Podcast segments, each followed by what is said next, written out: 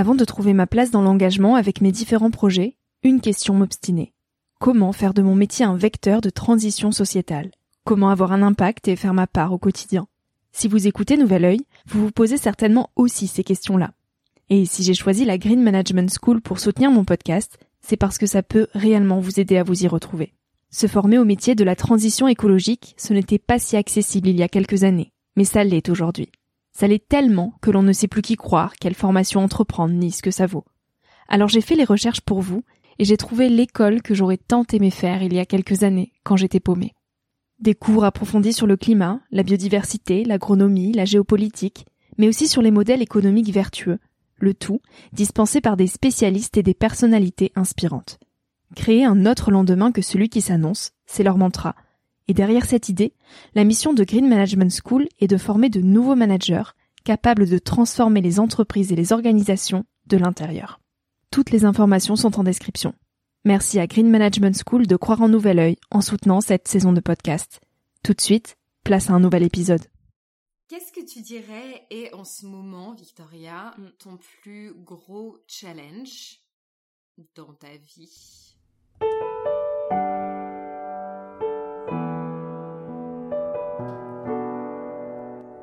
Quand Anouk m'a posé cette question, je n'ai pas pu m'empêcher de parler de la crise climatique que nous traversons.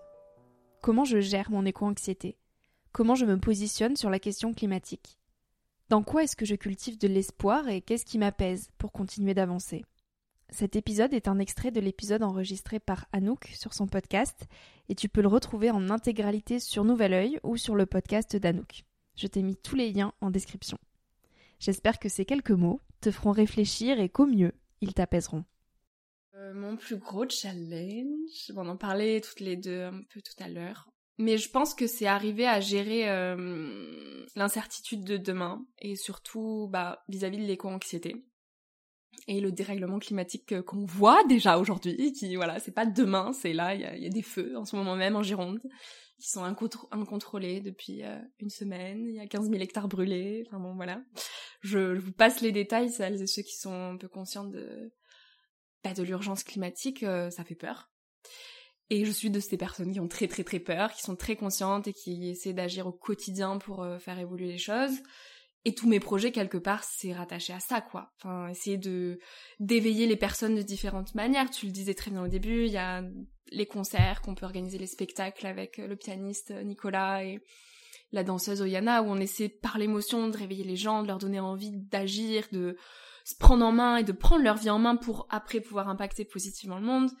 Et finalement, tous mes projets au quotidien ont cette, euh, je dirais, cette colonne vertébrale qui est, c'est d'éveiller une génération et les autres générations aussi, qui sont en quête de sens, pour vraiment réveiller les gens et leur dire, wow, les gars, là, on, fonce dans un mur, et c'est pas juste euh, trier ses déchets, arrêter de prendre l'avion, etc. C'est vraiment un rapport au monde qu'il faut changer. Et donc d'abord un rapport avec soi-même, d'être euh, en alignement, encore une fois, tu vois, on y revient. Et pour moi, le développement personnel, c'est tellement relié à la...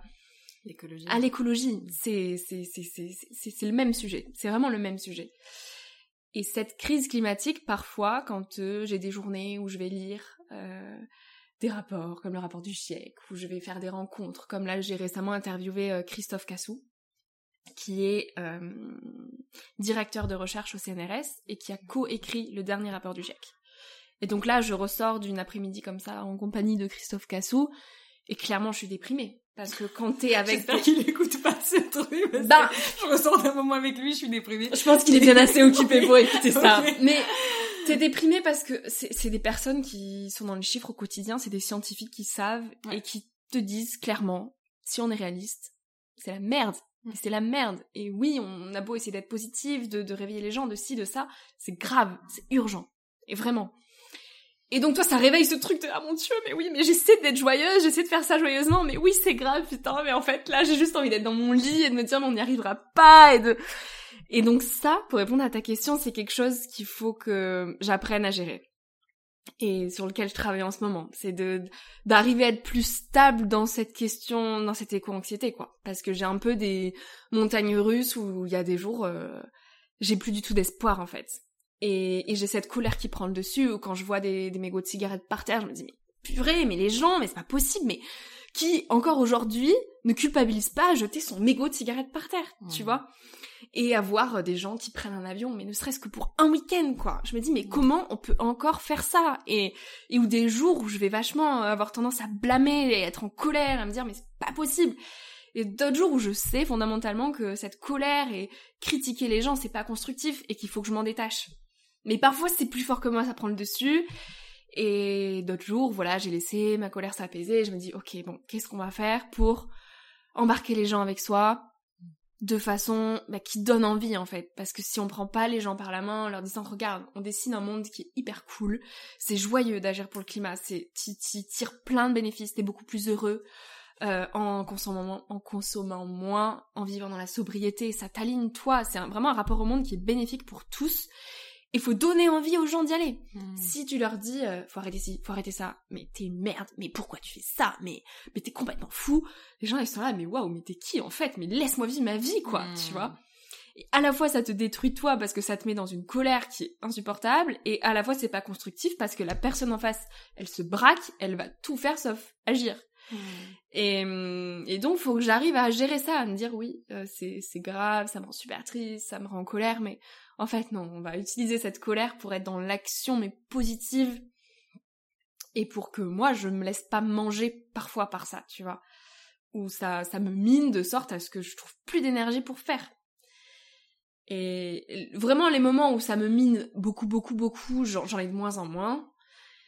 Mais j'ai, ouais, j'ai encore un travail à faire là-dessus, tu vois, pour être complètement apaisée avec la question. Et comme je te le disais tout à l'heure, en fait, c'est aussi une, incroyable opportunité pour tout repenser. Et du coup, c'est hyper excitant parce que on sait, une fois qu'on sait que le monde, le monde que l'on connaît aujourd'hui, il est en train de s'effondrer et que ça sera pas le monde dans dix ans. Ça, c'est évident.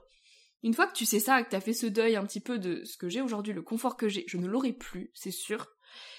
Bah, tu te dis, c'est la voie des possibles, en fait. C'est, c'est du coup une porte ouverte vers un tout autre monde qu'on ne connaît pas encore. Mais qui forcément va faire de la casse, on va devoir s'adapter, on va devoir se transformer, mais c'est pour le mieux en fait. Parce que on voit qu'il y a plein de gens aujourd'hui qui sont pas heureux dans le monde actuel. Donc quelque part déconstruire ce monde-là pour en construire un nouveau, on n'a que du plus à en tirer. Même mmh. s'il y aura des morts, il y aura des décès, il y aura voilà, ça va être, ça va pas se faire en tout en beauté, ça c'est évident. Il y aura beaucoup de violence, mais derrière, derrière ce gros nuage de fumée, ça sera mieux en fait, tu vois. Et je me dis, ça peut pas être pire qu'aujourd'hui, de toute façon. On fonce dans un mur à, grande vitesse, il y a des inégalités partout dans le monde, et même les gens qui euh, croient qu'ils sont heureux, souvent ils vivent dans l'illusion du toujours plus, d'acheter pour acheter, ils, ont un vide intérieur énorme, et tous ces riches qui vont aller acheter tous les week-ends, et avoir des gros yachts, et partir toutes les semaines, et... Est-ce qu'ils sont heureux? Non, tu vois. Tu vois qu'il y a des burn-out, tu vois qu'il y a des ruptures, tu vois que et donc je me dis, ok, c'est hyper triste, cette crise qui nous attend et qui est déjà là, et en même temps, c'est une incroyable occasion pour tout repenser. Et ça, ça c'est beau, tu vois. Et c'est là-dedans que je trouve de l'espoir, de l'énergie, et, et que je cultive encore plus ma positivité. Ah oh, sister. Voilà. voilà, voilà. Je trouve que c'est aussi une très belle intelligence émotionnelle mm. de savoir transformer ta colère parce que malgré tout, la colère, c'est l'émotion que tu vis et elle est, elle a sa place aussi. Bien sûr. Mais on sent que tu as l'intelligence de dire, ok, je ressens ça, mais en fait, je sais que ben, ça va pas être constructif. Comment est-ce que je fais pour la transformer dans quelque chose qui construit et, et tu transformes? Carrément.